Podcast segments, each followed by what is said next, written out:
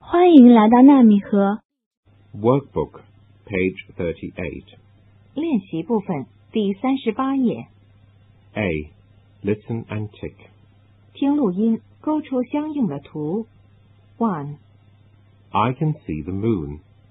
two, Can you see the sun? yes, I can. Three, Look at the sky. I can see the stars.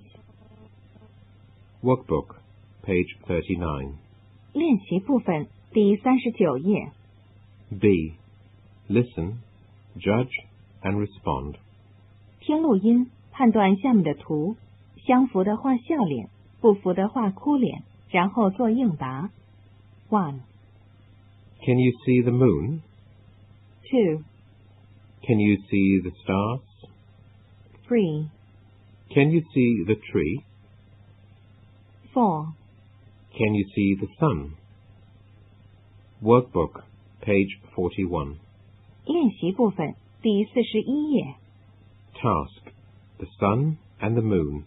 太阳和月亮， A. Look, listen, and say. 看图听录音，跟着说一说。I can see the moon, and the moon can see me too. The moon is in the sky, and the moon is very bright.